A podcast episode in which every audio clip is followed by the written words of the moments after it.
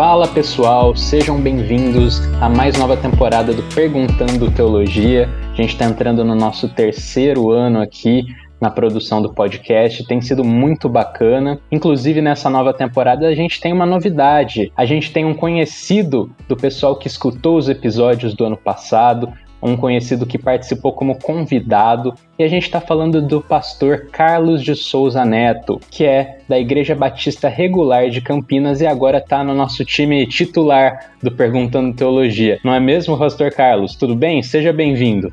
Muito bem, muito bem. É uma grande alegria estar com vocês e é verdade. Tenho a honra de, a partir de agora, fazer parte desse time, nesse ministério, nesse projeto que já tem abençoado tanta gente, que eu já admiro, que eu já acredito, inclusive. E é uma grata surpresa, na verdade, agora começar o ano integrando essa equipe aí tão especial, né? Então, obrigado pelo convite. E é isso. Que nos nossos próximos encontros nós possamos crescer, conversar, bater papo, aprender mais a respeito do Senhor, no nosso serviço a Ele, nosso relacionamento com Ele e assim por diante então é muito bom estar com vocês. Muito bem, Rafinha, quero deixar registrado minhas boas-vindas também ao Pastor Carlos. Participou com a gente com muita, muita tranquilidade, né? Se sentiu muito à vontade como, como convidado. Aí a gente decidiu trazer ele para a equipe que também tem mais pessoas, né? É, participando é, junto com a gente no, no Perguntando Teologia esse ano. Então, agradecer e convidar nossos ouvintes a continuarem junto com a gente, continuarem mandando suas perguntas, participações, para a gente continuar ajudando mais pessoas e respondendo as perguntas que eles nos enviam. Muito bem, pessoal. Depois das devidas introduções, apresentações, a gente parte para o começo do nosso primeiro episódio da terceira temporada. A primeira pergunta desse ano é: por que nós temos tanta curiosidade na vida alheia? Essa pergunta é interessante porque a gente está vivendo num período aqui do Big Brother, né? Um período em que a gente tem uma audiência imensa nesse programa. A gente tem outros programas também nesse mesmo molde do Big Brother na Netflix, na Amazon. A gente tem uma gama de possibilidades para a gente espiar a vida alheia das pessoas. Mas o que a gente está questionando aqui agora é qual o motivo dessa curiosidade tão grande na vida alheia que faz a gente buscar esses programas. A bola está com vocês agora, Tiago e Carlos.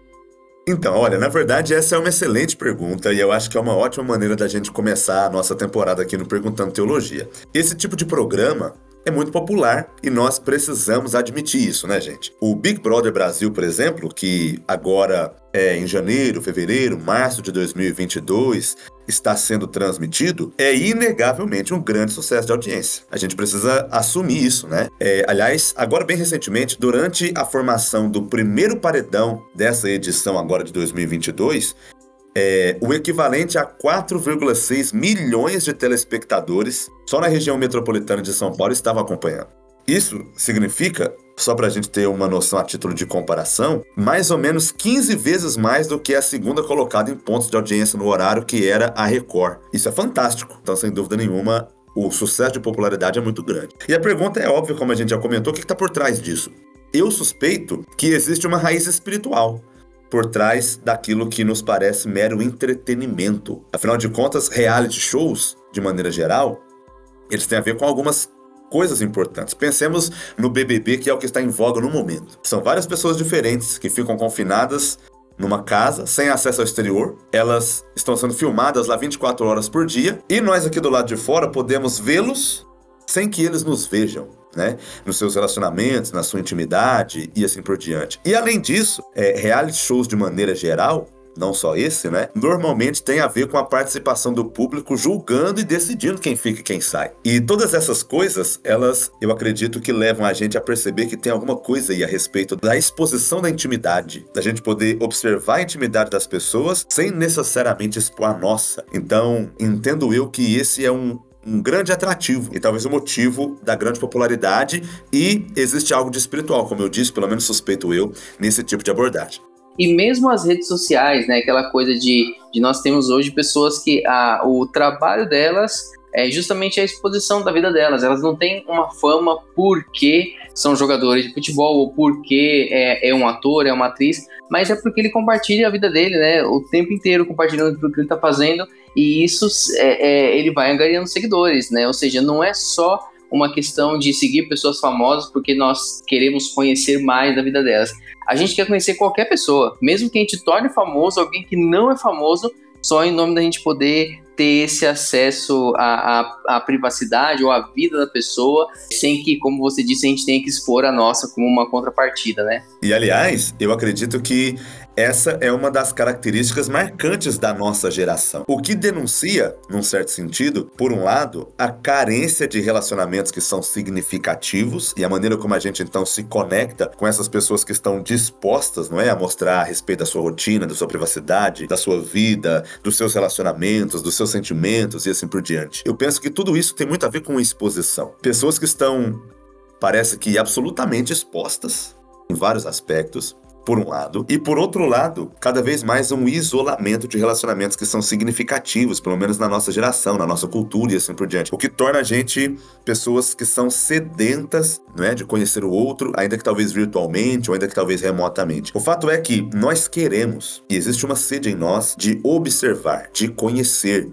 e de se relacionar e de se identificar com pessoas. E nós precisamos reconhecer, por exemplo, no que diz respeito ao fenômeno dos reality shows, ou mesmo na nossa experiência das mídias sociais atualmente, essas experiências não são experiências banais. Pensa, por exemplo, no caso aqui mais uma vez de reality shows, né? Você sabendo que cada passo seu, cada atitude que você toma, cada palavra que sai da sua boca, está sendo observada por alguém. Essa é uma parada muito louca. Se a gente se colocar no lugar, né, das pessoas que se submetem a esse tipo de experiência, isso nos assustaria muito, né? Outro dia eu tava conversando com a minha esposa aqui, e aí ela disse que tava com vontade de comer algo, e daqui a pouco apareceu um anúncio daquele algo lá no celular dela. e aí ela ficou super assustada, ela disse, nossa, as pessoas estão nos observando mesmo, olha que coisa chocante e tal. Porque evidentemente isso nos assusta, né? Quem se expõe, e eu entendo que relacionamentos têm a ver com isso, mas quem se expõe, levando em consideração essas pessoas que vivem esse tipo de vida, corre muitos riscos. O risco da rejeição, o risco da ameaça, o risco do desprezo, o risco da humilhação, o risco da vergonha. E esse é o motivo pelo qual, por um lado, a gente sempre se esconde e não nutre relacionamentos reais e muito significativos na nossa vida.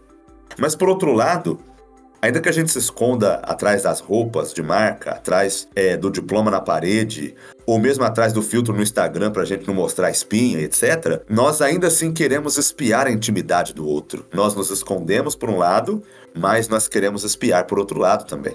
Só um parênteses sobre, sobre essa sua colocação, é interessante que quando a gente lembra, talvez, né, de quando isso começou a ganhar corpo lá atrás, aquele filme Show da Vida, o Show de Truman, né? O Truman, quando ele descobre que a vida dele está sendo acompanhada, quando você colocou, ele entra em crise, né? Ele, ele quer cair fora, quer ir embora. Hoje é o contrário, o pessoal escreve pro programa porque quer entrar, né? Todo mundo quer. Ou seja, se, se fosse o show de Truman hoje, o pessoal ia querer estar tá pulando para dentro do show, não fugindo igual o Truman queria fugir, né? Então, Thiago, exatamente. E olha, mais uma vez, eu acho que isso pode denunciar algumas coisas. Se a gente for considerar aqui, por exemplo, algumas bases bíblicas, a gente pode lembrar de Gênesis capítulo 3, é o famoso texto da queda, né, dos nossos primeiros pais Adão e Eva no pecado. Quando eles pecam, a primeira coisa que acontece logo na sequência é que os olhos deles são abertos, eles percebem a nudez deles e eles tentam se cobrir um do outro, né? Eles providenciam roupas improvisadas ali. E eles também se escondem de Deus. O versículo 7, o versículo 8 em diante, eles falam a respeito disso. Então é interessante porque, se num primeiro momento os olhos do outro eram de certa maneira algo para que a pessoa se deleitasse, depois que o pecado entra, o olho do outro se torna um olho julgador. E aí, essas luzes penetrantes do olhar do outro, elas passam a não somente expor a nossa beleza e aquilo que nós gostaríamos de compartilhar, mas eles revelam a feiura do nosso pecado também, nossa vergonha, nosso fracasso, nossa falha e assim por diante. Então, nós precisamos, de certa maneira, desde os nossos primeiros pais, Adão e Eva, de nos esconder, por um lado. Agora veja, esse se esconder, por um lado, não tira da nossa experiência humana a necessidade de exposição. Nós também nos expomos. A questão não é que nós deixamos de nos expor, é que agora nós escolhemos o que nós queremos expor. Então nós sempre estamos nos perguntando o que, as pessoas vão pensar da gente. E a gente pensa nisso em várias áreas da nossa vida, de, de em todos os tipos de relacionamento, né? Nas nossas dinâmicas, no trabalho, é, no casamento, no namoro, no relacionamento, seja ele qual for, com os irmãos da igreja, com as pessoas da escola e assim por diante. E aí a gente escolhe a roupa que a gente vai usar, o penteado que a gente vai fazer, a foto que a gente vai postar, muito de acordo com isso, com o que as pessoas vão pensar de nós. O meu palpite é que essa nossa tentativa é uma tentativa de justificação. Pensa, por exemplo, no BBB.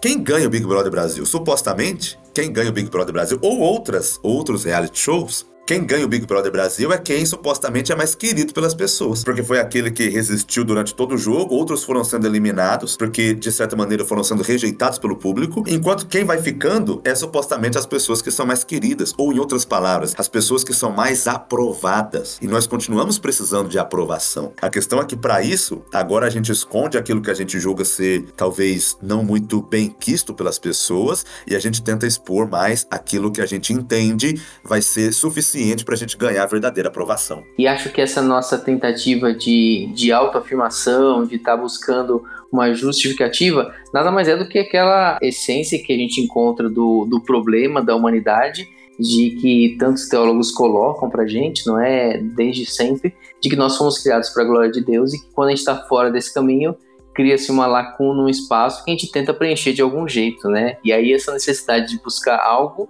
que traga essa essa resposta, que traga esse, esse talvez um sentido para minha vida, mas justamente nessa, nessa busca nesse anseio de saber quem eu sou ainda que eu precise da, da ajuda e da função de outras pessoas para me sentir justificado. Cara, muito legal esse pensamento e essa reflexão. A gente tá pensando num primeiro momento a respeito daqueles que se expõem, né? E vale a pena a gente pensar nisso. Então, a pessoa se sente bem à medida que ela tem mais curtidas nas suas postagens. Ela se sente melhor à medida que ela percebe que aquilo que ela faz nas mídias sociais, por exemplo, arrebanha mais seguidores.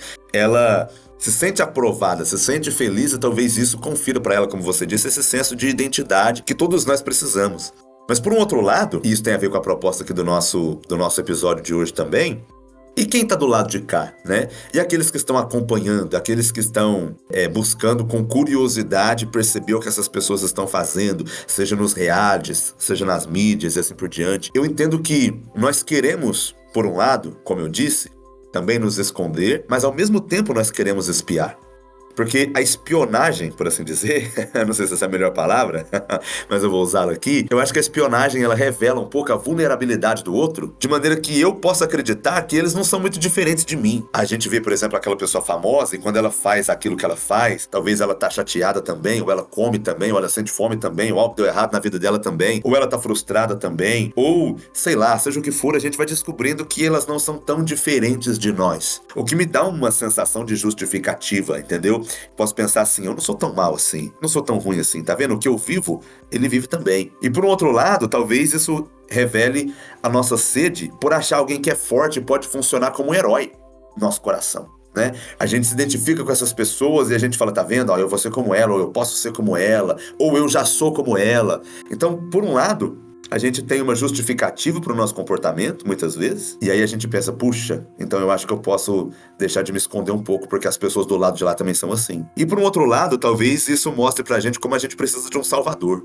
porque a gente está procurando heróis procurando referências. E todos nós precisamos disso, num certo sentido, né? E eu acho, inclusive, que é isso que a gente encontra. Acho não, acho que eu posso dizer biblicamente, que isso é o que nós encontramos em Jesus. Tanto alguém para nos justificar, como alguém para ser o nosso herói, a nossa referência, o nosso salvador. É interessante que às vezes a gente deixa a discussão sempre num nível muito raso, né? Mesmo a discussão sobre um programa como esse, às vezes a discussão ela fica apenas naquele nível de de curiosidade, pode, não pode, é pecado, não é pecado, quando na verdade, quando a gente se prontifica e se dispõe a entender as coisas, né, a fazer uma leitura correta das coisas, é aí que a nossa cosmovisão cristã ela vai se ampliando, né? Não é, não é uma questão de você forçar para que tudo caiba dentro das escrituras, mas é de você entender que se é verdade aquilo que as escrituras dizem sobre quem o homem é, sobre a natureza revelando Deus e revelando nossa necessidade de Deus, nosso anseio por Deus, mesmo coisas tão cotidianas como o nosso interesse por um programa, o sucesso de um programa, isso vai revelar e vai mostrar justamente as nossas, a nossa espiritualidade, né? Não é uma questão de espiritualizar tudo, mas é uma questão de perceber que, ah, de fato, a, a nossa cosmovisão cristã precisa mostrar, e ela faz isso quando a gente se dispõe a observá-la, que ela tem respostas a oferecer e, e, que o mundo ao nosso redor é um grande laboratório que comprova que é verdade aquilo que as escrituras estão falando sobre a necessidade do homem, sobre esse, essa necessidade de ser suprida, como você colocou em Jesus, tanto da minha justificação, como também de eu encontrar aquele que verdadeiramente e heroicamente vai salvar a minha vida. Cara, excelente. Olha, inclusive nesse sentido, vale lembrar nosso ouvinte que, embora a Bíblia também nos dê muitos podes e não podes, ainda assim, se a gente for pegar a narrativa bíblica como um todo, a gente vai perceber que a porcentagem desses imperativos positivos e negativos não é tão grande quanto parece. Porque a Bíblia, na verdade, não está preocupada só em, em ser uma lista rígida de ética, né? De um guia de etiqueta espiritual. É mais do que isso, né? Na verdade, é a, formação. Aliás, tem muito mais a ver com os nossos afetos, com os nossos amores, com os nossos anseios e a maneira como a gente pode aprender a observá-los tanto no que diz respeito a nós como cristãos, quanto às pessoas ao nosso redor, que também buscam suprir isso de alguma maneira, né? E pensando nisso, aliás, que num certo sentido, é, por mais que nós tentemos, por um lado, nos esconder para que por outro lado nós possamos espiar os outros e de certa maneira encontrar isso que o nosso coração busca, todos nós, num certo sentido, estamos dentro de um Big Brother. Mas em que sentido? Deixa eu explicar. no sentido de que todos nós estamos vivendo constantemente diante dos olhos de Deus. A Bíblia não diz isso? Que os olhos de Deus estão em todo lugar? Então é verdade que nós não temos, talvez, câmeras nos observando o tempo todo. Mas tudo que nós fazemos, nós fazemos corandeu, como dizem, como diziam aí os antigos, né? Nós fazemos é, diante de Deus. Isso é importante porque se a gente olha para a Bíblia, o que, que a gente encontra? A gente encontra o fato de um Deus que vê todas as coisas e diante de quem a gente não consegue se esconder. Talvez a gente conseguiria se esconder no que diz respeito ao Big Brother. Você consegue manipular seu comportamento, ser aquilo que você acha que as pessoas gostariam que você fosse. Mas no que diz respeito a Deus, ele conhece a nossa nudez. E a gente não consegue se cobrir adequadamente diante dele, né? Foi o que aconteceu lá em Gênesis. Mas então Deus vai até Adão, Deus expõe a nudez de Adão, e aí depois Deus cobre Adão adequadamente com a sua graça. Em outras palavras, o relacionamento com Deus e com o próximo, quando ele é significativo, tem a ver com a gente assumir a nossa vulnerabilidade. Tem a ver com a gente é, assumir que nós temos espinhas, nós temos gordura localizada. Tem a ver com assumir que a gente não consegue é, entender aquela matéria da faculdade, ou que a gente não vai ser CEO de grandes multinacionais, pelo menos não todos nós, porque é assim a vida. E isso é precioso. Porque quando a gente expõe a nossa vergonha, por assim dizer, não é? Deus a vê e a cobre adequadamente com a graça dele. Então não é a aprovação do público, mas é a ação divina que nos que nos cura e que, no fim das contas, sacia esse desejo do nosso coração. Claro, eu não estou aqui falando, gente, que assistir o reality show é necessariamente pecado. Eu, eu inclusive, não penso dessa maneira. Eu só estou dizendo que talvez a gente possa se perguntar por que nós fazemos o que fazemos, né? Por que nós estamos tão interessados? E talvez o motivo seja esse nós, de certa maneira, através da aprovação das pessoas, buscar alguma coisa que é a ação divina, no fim das contas, que faz, né? Especialmente através de Jesus Cristo. Então não é quem esconde melhor as suas vergonhas, mas é quem expõe quem confessa e quem pela fé olha para Jesus. Esse é justificado, porque Deus o declara dessa maneira, e também encontra em Jesus uma nova referência, um novo Salvador, e encontra, consequentemente, a liberdade para ser quem ele realmente é. E aí a gente vive um relacionamento saudável tanto com Deus, e aí a gente é também liberto para viver um relacionamento saudável com as pessoas ao nosso redor, onde a gente assume, por um lado, a nossa, a nossa vulnerabilidade, mas por outro, a gente deixa de ser tão só e a gente sacia essa nossa sede por relacionamento, né? Que no fim das contas é o que importa. E a gente faz isso sem medo, porque já fomos justificados e porque sabemos agora que fomos aprovados por Deus e porque temos Jesus Cristo agora como aquele que é o nosso herói, a nossa referência, aquele com quem a gente se identifica e aquele que a gente tenta imitar e reproduzir. E eu acho que isso no fim das contas é libertador. É algo que dá pra gente o que a nossa curiosidade pela vida alheia, pelos reality shows, pelos grandes blogueiros, não vai conseguir dar no fim das contas, né? Então a gente pode consumir essas coisas a título de entretenimento, mas eu acho que vale a gente olhar para Jesus Cristo e perceber como na nossa fé nós encontramos algo que nos sacia muito mais do que isso que o mundo e o entretenimento e a cultura propõem pra gente. Muito bacana, pessoal. Queria agradecer aqui ao Carlos, agradecer ao Thiago, que a gente possa fazer muitos episódios parecidos com esse, muito recheados, né, dessa teologia, dessa tentativa da gente responder as perguntas que vocês mandam pra gente com assuntos sempre relevantes. E é isso, pessoal. Obrigado pela participação de vocês. Continuem mandando suas perguntas e a gente se vê na próxima semana. Até mais.